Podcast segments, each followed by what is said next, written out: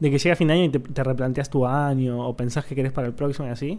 Porque en general lo que veo últimamente, sobre todo en Twitter o en Instagram también, pero menos, como que todo el mundo, boludo, está como... No, esto fue lo que leí y esto fue lo que siento y así fue mi año y así quiero que sea el próximo. Yo como que... Así como, no- como, como para mí las fechas relevantes, tipo las fechas de cumpleaños, así me chupan bien un huevo. Como lo mismo pasa en este caso. Tipo, me gusta la joda, me gusta enfiestarme, me gustan los fuegos artificiales, me gusta eh, escabiar con mi familia, ver a gente que quizás no veo demasiado, pero el día en sí, como que no me cam- O sea, me chupa un huevo. No, a mí el día no me genera nada, pero sí esta semana estuve pensando en, en el tipo fin de año y en lo que hicimos de este año, básicamente. Y creo que no, o sea, por un lado me atrae pensar en, en todos los proyectos idiotas en los que nos metimos, pero por otro lado me da algo como de vértigo, como de que me va a hacer pensar como, uy, tengo que hacer cosas, como de cosas que ya hice, ¿no? Pero como, uy, voy a tener que hacer placeres violentos, por ejemplo. como, es demasiado. Se vuelven los no robots. sé, sí, no, igual sí. hicimos muchísimo este año.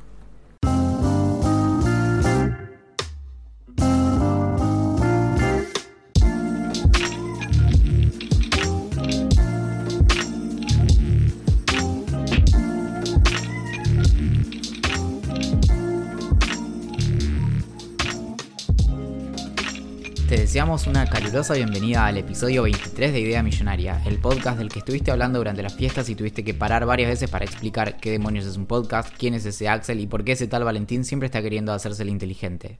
Ese tal Valentín, en efecto, soy yo. Mi nombre completo es Valentín Muro, aunque todavía me recuerdan en el barrio como el peticito piromaníaco, en la facultad como el que siempre levanta la mano y en fútbol no me recuerdan. Puedes sacar tus propias conclusiones. Como siempre y por siempre, o eso le vale, a pasitos nomás nos acompaña quien en otra vida fue pirata, cazafantasmas, farmacéutico y bailarín clásico, y en esta supo ser cocinero, bartender amateur, influencer de libritos y desinfluencer de otras tantas cosas. Es el Pepe Lepú de Quilmes, el Netflix de tu blockbuster, el pan blanco de este pebete, es el lado oscuro de la luna, pero el lado más brillante de este sistema solar cast. ¿De quién, de quién más hablo si no es de Axel Marazzi? Vamos en el Netflix de tu blockbuster. Y es como una amenaza silenciosa que no la, no la supiste ver venir. Un día vino y te dijo, che, cómprame por tanta plata. Y vos le decís, no, pero después vino y te recagó. y te pasó por encima la historia. Me encanta hacer ese Netflix. ¿Cómo andás? Bien. Pasó la Navidad, se viene Año Nuevo. Ah, sí. Yo todavía estoy como. ¿Te regalaron algo? Me regalaron un pantalón, guita. No mucho más. Después los típicos regalos, viste, de tu, de, de- de tu madrina o de tu tía lejana, que son como medias o desodorante. O una me regaló unos, como unos destornilladores. Bueno, pero eso está bueno. Eso está bueno. Para desarmar cosas. Sí, pero viste que yo mucho, o sea, como no, no, no me sale. Bueno, después te cuento cuando desarmé una canilla. que era mía. ¿A vos te regalaron cosas? Me regalaron una taza de Batman que es tan grande que tipo puedo bañarme ahí adentro. y está bueno, en casa no tenemos bañadera, así que ¿se dice ba- bañera o bañera? Sabés que es algo que yo siempre dudo. Para mí se pueden las dos: bañera y bañadera. Bañera es más económico, igual. Sí, vamos a buscar. Bien.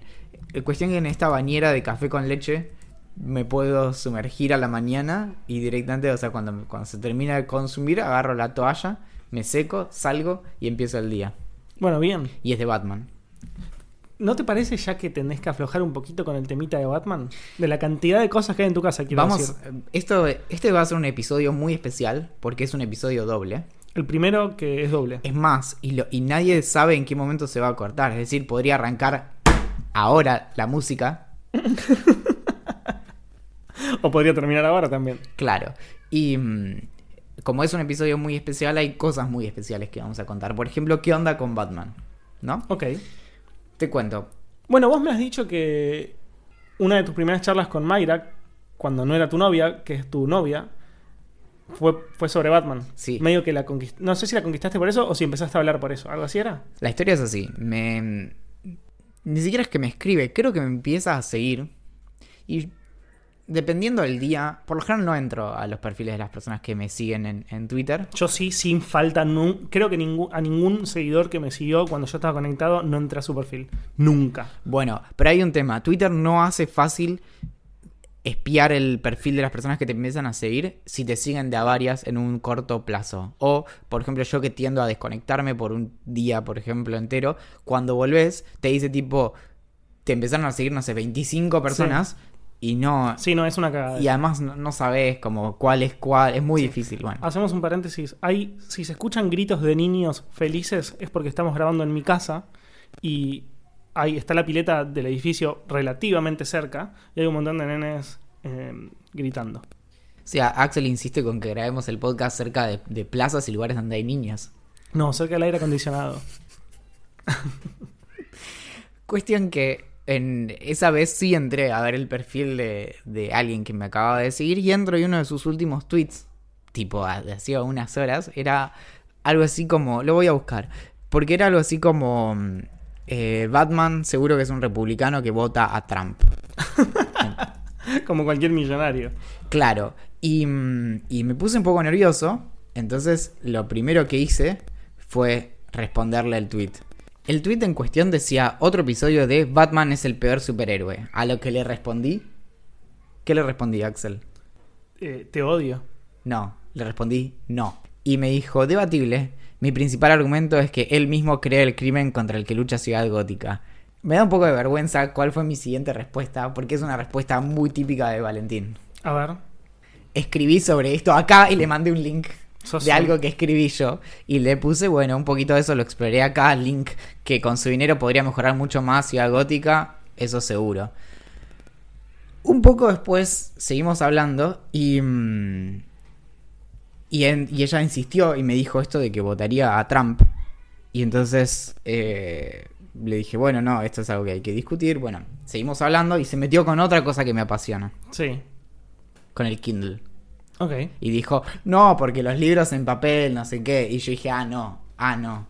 Tienes Con- razón igual. No, pero no puedo. Yo soy defensor profundo del Kindle, Yo pero los libros en de papel, todos los libritos. Sean, yo no, yo no, yo no discrimino de esa forma. Yo creo que los, los libros en digital no son.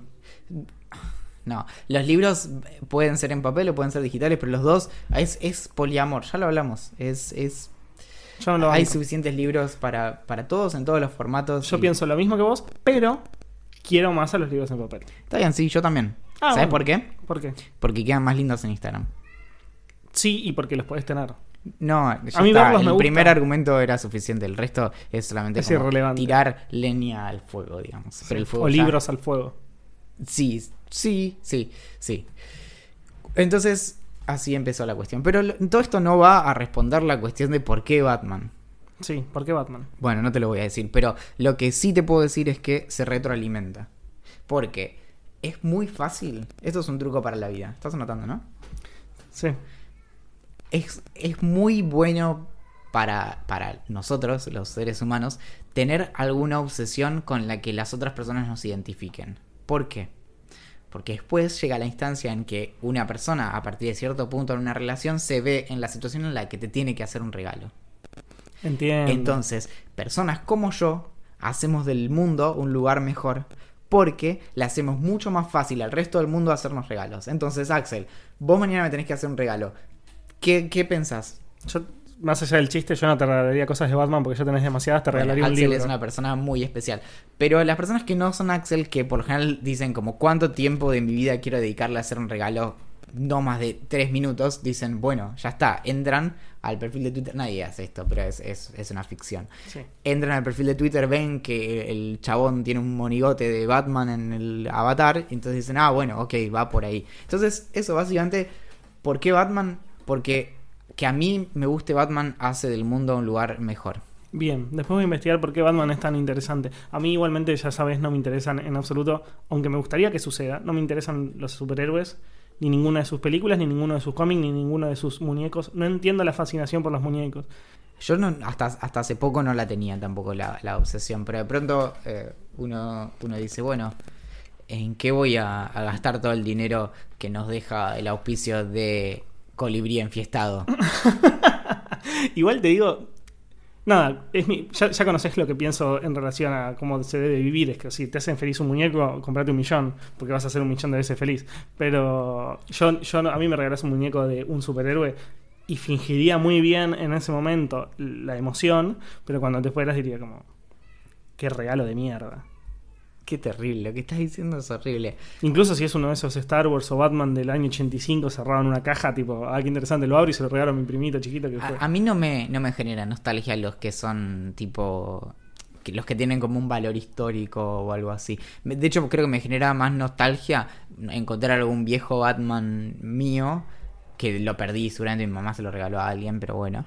Que Claro, como un juguete tuyo, pero no, no, Claro. no algo viejo en particular. Bueno, cuando escri- escribí mm, cómo funcionan los juguetes, me acordé de eso y obviamente hice como la pregunta que hago cada tres años a, a- a mi vieja de, ¿sabés qué pasó con mi linterna verde? Y no, bueno, se perdió en algún lado. sí, obvio. Pero mm, esa es la historia. Bien. Yo empecé, como este, todo el mundo sabe, es un, pod- un podcast ex- exclusivamente de series y de películas. Empecé la serie de Nicky Jam. ¿Sabés quién es Nicky Jam? Nicky, Nicky, Nicky Jam. Ay, es un superhéroe. Saca White Black.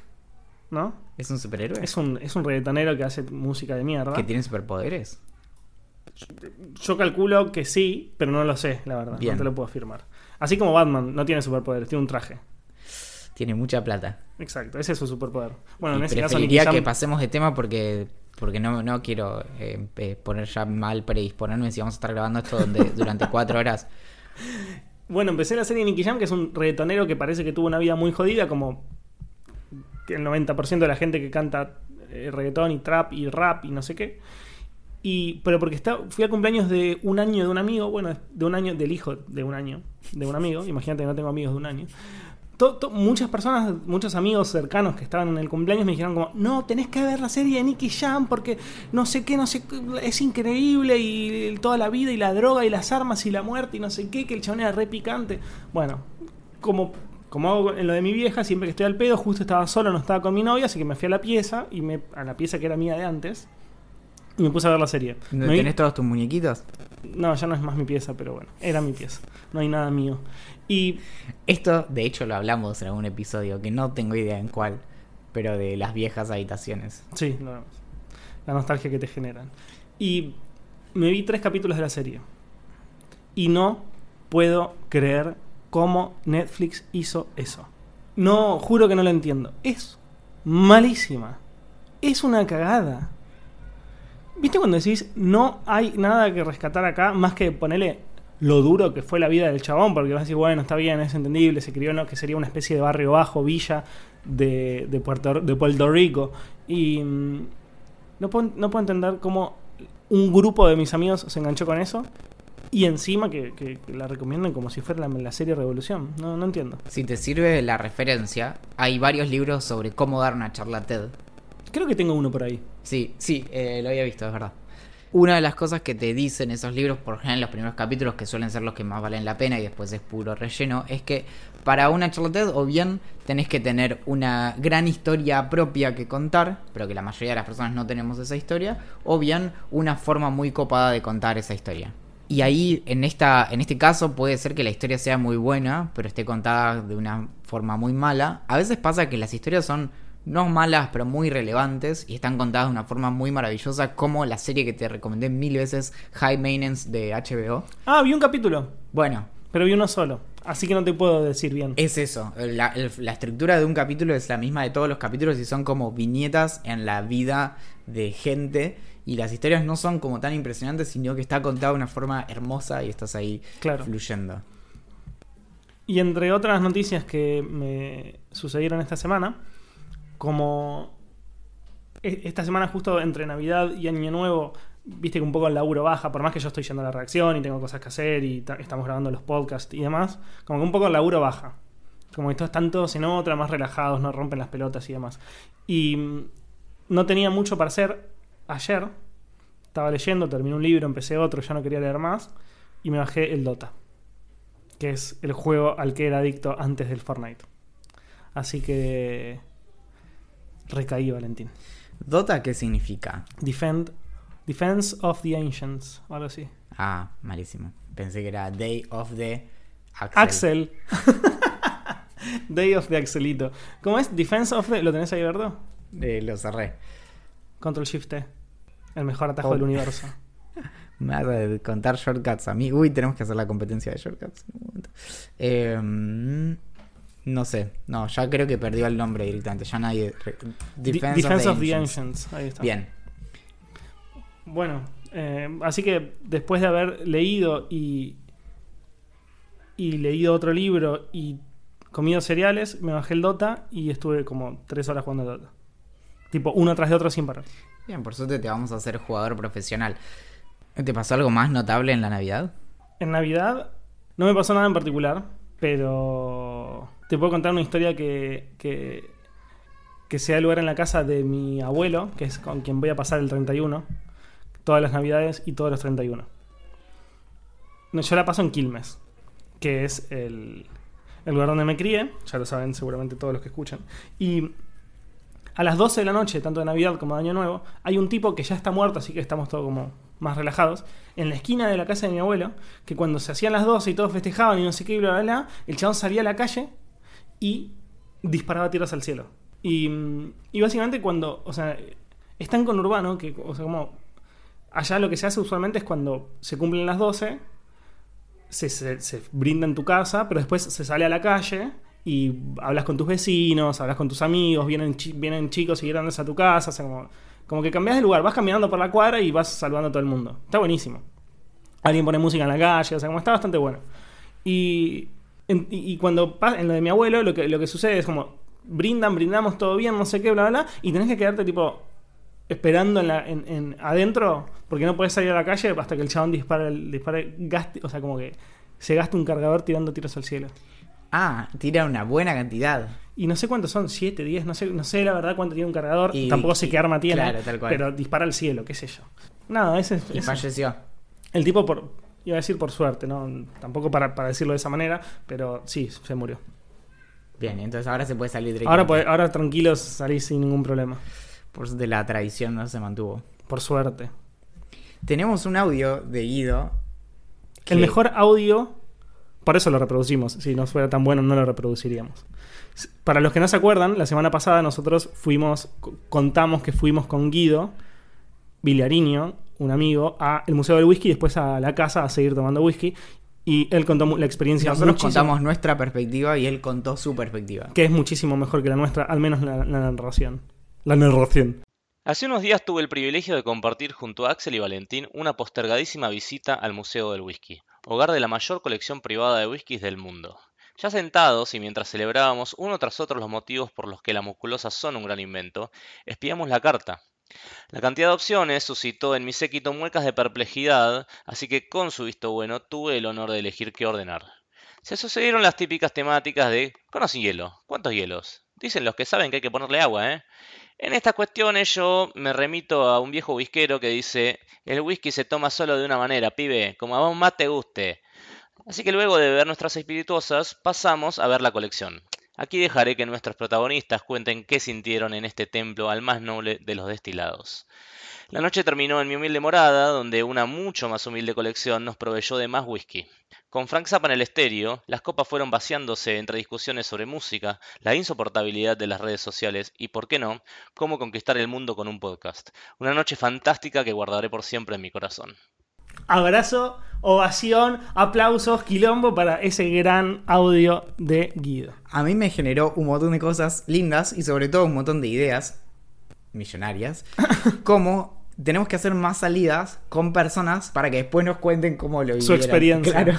Bien. Y ver si coincide nuestra experiencia. Pero está muy alta la vara, te digo, porque Guido hizo una narración. Es más, después de eso yo le dije como, bueno, a ver cuál es el próximo lugar donde vamos a ir a tener una aventura para que vos cuentes de nuevo cómo lo viviste. Perfecto. ¿Y vos, tu Navidad, tu... Mi Navidad bien, fuimos a la a la casa de los padres de mi novia y llevé a, Franco, un amigo que no tenía con quien pasar la, Navidad, así que siempre eso me encanta. Había contado, creo que a vos te había contado que una tradición de muchos barilochenses exiliados durante muchos años, cuando recién nos vinimos a vivir a Buenos Aires, los de más o menos mi edad, era juntarse todos los que estábamos lejos de las familias y hacer como una anti-Navidad en donde era como todos los huérfanos. Entonces a veces se juntaban, no sé, 20 barilochenses, cada uno los conocías y a otros los tenías de vista porque a nadie no conoces realmente en Bariloche, somos todos primos. Y mm, eso, es, divertido al momento de los matrimonios. Y, mm, Y entonces en, en esos era como medio, cada uno llevaba algo y bueno, esta vez no, no juntamos quórum para eso, pero fuimos todos ahí. No hubo muchos fuegos artificiales, que fue algo que, preocupaba a muchas personas, de- eran más bien distantes. Sospecho, lo que sí vi es muchos mensajes en redes sociales como pidiendo que no hubiera más pirotecnia y creo que la pirotecnia se está volviendo algo como, como señal de forro. Tipo, tirás petardos, sos mala persona, ¿entendés? Obvio. Y el cam- esos cambios generacionales son pesados porque es como ah, algo que te marca como mala persona y ya lo pensás varias veces. Como cada vez creo que copa menos. Sí, sí, sí, sí. Había un montón de comida. Bien, ¿qué comiste? eh, había uy, muchas cosas para no vegetarianos.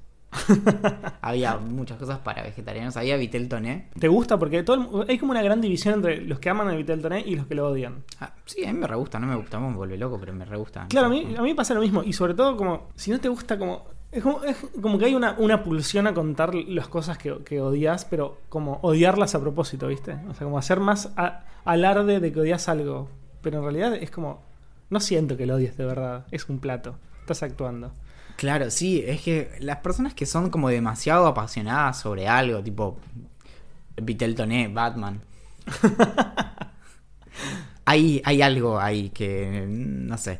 Pero mm, lo que me contaba Franco, que, que él tiene mucha familia italiana y como que es- está muy metido como con, la, con su cultura italiana, vivió un tiempo allá también, es que Vitel Toné viene del piamontés Vitello en- perdón, en italiano es Vitello Tonato y en, en piamontés justamente es Vitel Tone, que si- significa ternero atunado.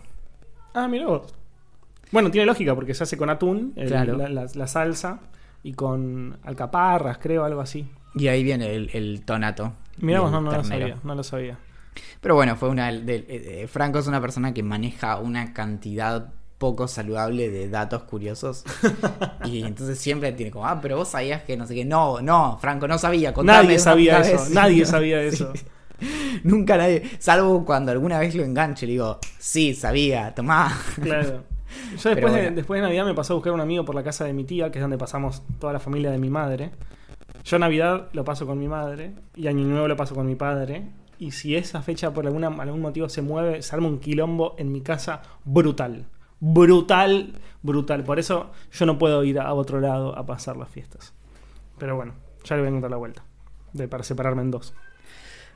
Y después me fui a una fiesta en la casa de un amigo, a donde fueron un montón de chicos y chicas y escuchamos música y seguimos escabeando y me acosté como a las 5 y media de la mañana, ya era de día y ya no estoy acostumbrado a acostarme de día. Digo, no me, no me molesta quedarme hasta las 4 de la mañana, estar en pedo, cagarme de risa y después irme a dormir. Pero acostarme de día tiene como una connotación de, uy, la joda que le metí.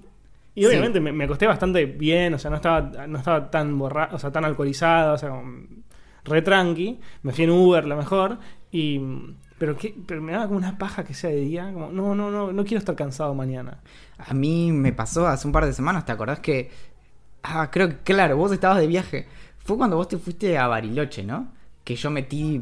Tipo, Metiste unos días de gira fu- fuerte. Sí, vier- un viernes que me acosté, o sea, un sábado que me acosté a las 5 de la mañana, después un domingo que me acosté también a las 5 de la mañana. No, estoy en, en la flor de la vida y me quiero morir. Cuando nació la flor y ya se quiere morir. Sí, sí, sí, ya está un poco eh, achurada. Tenemos un montón de preguntas en esta sección que nos gusta llamar Preguntagram. Preguntas de Instagram. Exactamente. Gonza nos pregunta y se queja de que tiene pocos caracteres en el cuadro para mandarnos la pregunta. ¿En qué momento alguien que está aprendiendo algo puede pasar a considerarse que ya tiene adquirida esa habilidad? ¿Dónde está el límite entre vender humo y realmente tener conocimiento del tema? No, lo, sé- no sé. Yo creo que vos, sentí, vos, lo, vos sabés cuando estás hablando de algo que no lo tenés tan claro. O sea, que vos, vos sabés que estás vendiendo humo. Depende un poco de lo que piense uno. Si vos de verdad pensás que sabes de filosofía para poder hablar, nada, te vas a sentir capacitado. No. Está bien.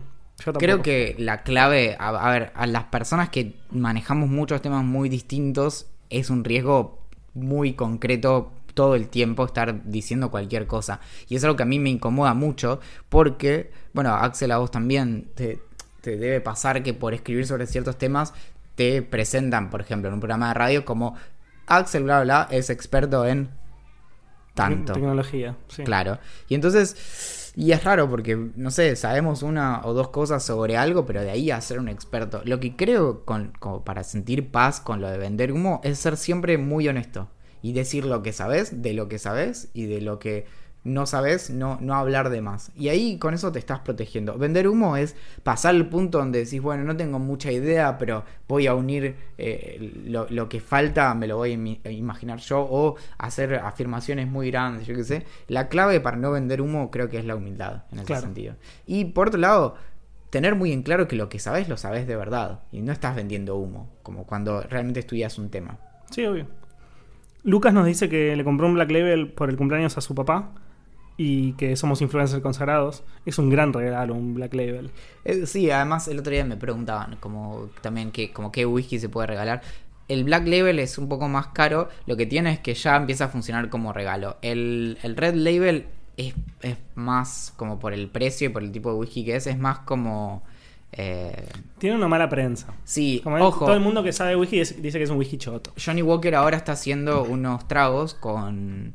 Eh, que es el que probé la otra vez en lo de Google, que es medio obsesionado con el tema. Me di cuenta. Eh, con, que es Red Label con limón. Y es un buen whisky para hacer tragos. En ese claro. sentido. Sí, es un whisky barato que puedes hacer tragos. Aunque, ojo, también con, con soda está bastante bien. ¿Qué les, ¿Qué les pareció? Me gusta esta pregunta. No sé si opinamos lo mismo, ojalá que no.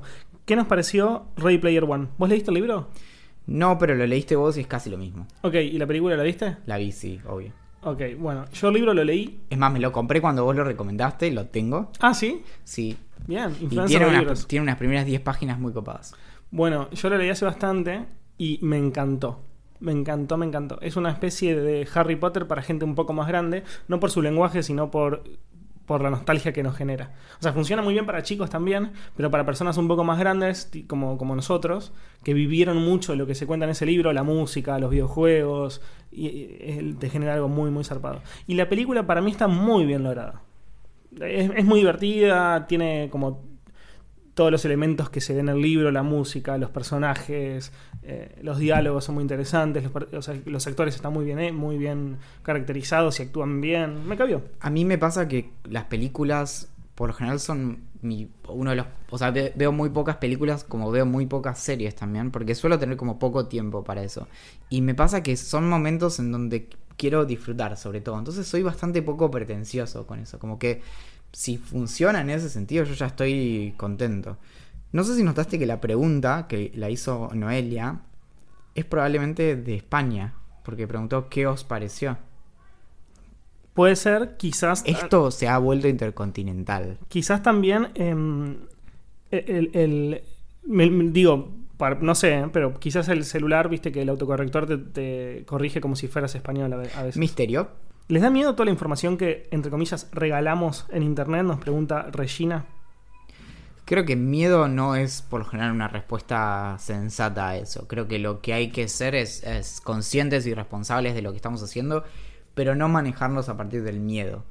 Es, tenemos que ser muy cuidadosos de dónde estamos metiendo los datos, pero no sé si andar como realmente con terror, tomadas ciertas precauciones, es una buena.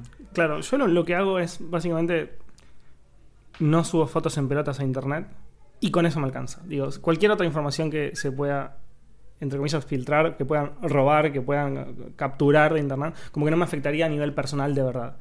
Pero yo, el resto es como que estoy todo. Yo que escribí sobre. Es increíble lo que contaba antes. Lo hago en la vida real también, lo de mencionar cosas que escribo. Pero te, te acuerdas que escribí cómo funciona Send Nudes hace, hace sí, mucho tiempo. Sí, te iba a decir sí, muchos años, pero no fueron años. Y me hizo pensar un montón en la cuestión de la, de la desnudez. Y creo que las imágenes de una persona desnuda no son tan graves como otras cosas que, que podrían aparecer en redes sociales hoy. Creo que ah, termina habiendo cosas más comprometedoras. Sí, no, siempre hay también. Es más, creo que, que sospecho que mis fotos desnudas me harían quedar muy bien. Qué autoestima, papito. ¿Una birra buena o dos birras normales? Dos birras normales. No lo pensó, no lo pensó. Lo, lo tenías, ya, ya, lo... Y no había leído la pregunta, de hecho no sé dónde está.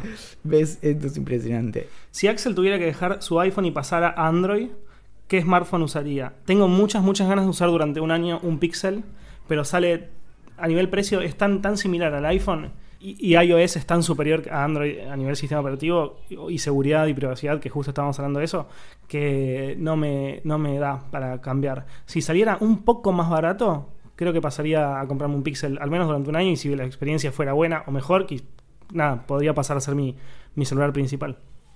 Eh, Parece que este año van a sacar un Pixel más barato, ¿no? Como más, más parecido a la gama de lo que eran los Nexus antes que los extraño. Lloro, lloro. ¿Desayuno o merienda? Desayuno. Desayuno, toda la vida, sí, aguanta el desayuno. Al igual que Batman, ¿Valentín trabaja? Mamá, ¿sos vos? Gran pregunta. ¿Qué va a trabajar? Agarrar la pala. Es, este es mi trabajo, chicos. ¿Cuántos años piensan? Me gusta mucho esta pregunta. ¿Cuántos años piensan que van a vivir y cuánto piensan que va a vivir un niño nacido hoy?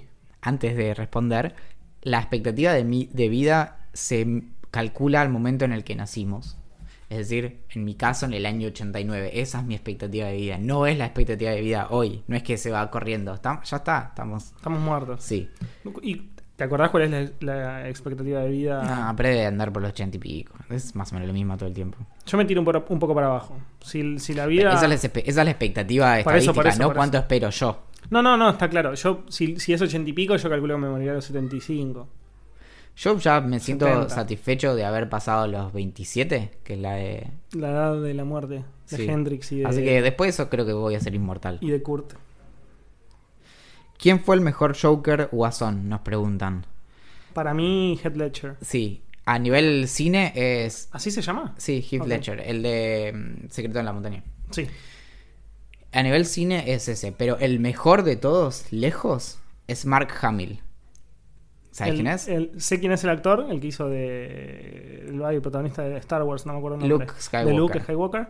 Es Y- el mejor, eh, pero lejos. Pero no sabía que había sido un Sí, Joker. Él empezó siendo Joker en la serie animada de Batman, que salió entre el año 93, 92 y 95, si no me equivoco. Y después repitió el personaje en varias eh, películas animadas más. Y después en los videojuegos, en la, en la trilogía de Arkham de Batman. Y es excelente, es, es lejos, es el que más le puso personalidad a ese personaje. Mira vos. Nos preguntan si hay un club de fans y, y no lo avisamos. Hay un club de fans, pero yo creo que es un La verdad, la verdad, yo creo que es un chiste. O sea, que, alguien está haciendo y se está cagando risa mientras lo hace. Eh, pero sí lo avisamos. Creo que lo, lo- lo publicamos en las historias de Instagram. Claro, eh, nunca lo- salió esta semana, así que no nunca lo mencionamos al, al aire, pero aparentemente hay algo así como un, un club de fans que no, no tiene ningún sentido. Gente de bien. ¿Cuál es el River Boca de los CEOs de la tecnología y el River Boca de la filosofía? El River Boca de los CEOs diría que está, sobre todo, pero más por personalidad. Porque yo diría que hay dos. Uno es Zuckerberg versus Elon Musk y otro que es más formal, más de innovación, o sea, más de negocios y, y como buscar de verdad la- el éxito empresarial, que es de Jeff Bezos y Tim Cook. Está es fuerte, sí, no lo había pensado. Yo, yo hubiera metido un Zuckerberg por ahí, pero es verdad que eh, es distinto. Para mí son perfiles completamente diferentes. Claro. En la filosofía lo hablamos varias veces. Creo que un Boca River, que es divertido, no es tan real porque, porque las cosas son más complicadas, pero hay, hay cierta rivalidad entre lo que se conoce como filosofía analítica y filosofía continental. No hace falta que lo explique mucho, pueden googlearlo. Pero básicamente la filosofía analítica tiene poco más de 100 años o alrededor de 100 años y es la que, la que sigue la tradición de, de pensadores empiristas como podrían ser Hume, Locke y en lo contemporáneo Bertrand Russell. Y la filosofía continental es la que se vincula, por ejemplo, con el existencialismo, con eh, filósofos como Sartre o como eh, Hegel o como Kierkegaard o bueno, o como todos los filósofos franceses, Deleuze, Derrida, etc. Y son muy diferentes y lo pueden googlear. ¿Qué tipo de cerveza es su favorita? Bueno, yo descubrí una hace poco que creo que me gustó porque me la trajeron con una, una moneda de chocolate. No me volvió a pasar en mi vida, pero si siempre que pido cerveza me traen un chocolate me, me muero de, de felicidad porque llegamos al pico de humanidad. Y era la Porter. Ok, yo también las, las dos que voy a decir ahora las conocí hace poco. Una es la IPA y otra es la, la de trigo. No he tomado ninguna de las dos hace un tiempo. No sé bien cuál fue la entrada que me, me- me abrió este mundo, pero me parecen buenísimas las dos. Si tuviera que decir una, diría Creo que la IPA porque se puede tomar como más sin que te empalague un poco. Y la de trigo, después de ponerle dos pintas, ya estás como medio como, bueno, me gustaría cambiar, o sea, como que me limpie un poco la boca a otra. Pero Algo que no mencionamos, Axel, es que la semana pasada dimos una charla sobre podcast. no lo mencionamos porque es la primera vez que nos vemos desde la charla. Eso es fuerte, hace mucho que no pasaba eso. Sí. Pero no lo mencionamos. Y nos preguntan justamente si tenemos pensado hacer un curso o taller online sobre podcast y newsletters. No sé si lo tenemos pensado, pero podría ser tranquilamente. Estamos todavía viendo en si hacemos y en qué momento del año vamos a hacer eh, tanto un curso, taller sobre podcast y algunos sobre newsletters. El de newsletters lo tenemos mucho más pensado. El de podcast fue todo muy rápido. Pasamos de estar grabando en una cocina a que nos digan, vengan a hablarnos acerca de podcast. Y bueno, y ahí estuvimos, justamente volviendo a la pregunta entre vender humo. ¿Cuál creen que fue el... me- Uh, no, esta no la voy a saber responder. ¿Cuál creen que fue el mejor año de sus vidas hasta ahora? No tengo ni idea. No, porque para eso tenés que tener muy mapeados tus años. Y yo Claro. hay años que son medio como una bola. ¿Viste? Cuando agarrás pelusas y haces una pelotita, bueno, no distinguís más las pelusas. Para mí, sí. como todos los años, desde hace tres años para atrás, son como una gran pelota amorfa que no, que no, no sé qué pasó en qué año en particular. ¿Qué fue lo mejor que les pasó este año, en el 2018? Esta sí la puedo contestar un poco mejor, capaz. Uy, pasaron un montón de cosas. Tampoco hice, no, no hice la tarea para responder estas preguntas. Ah, bueno, pero puedes decir lo primero que se tenga en la cabeza, o un par de cosas.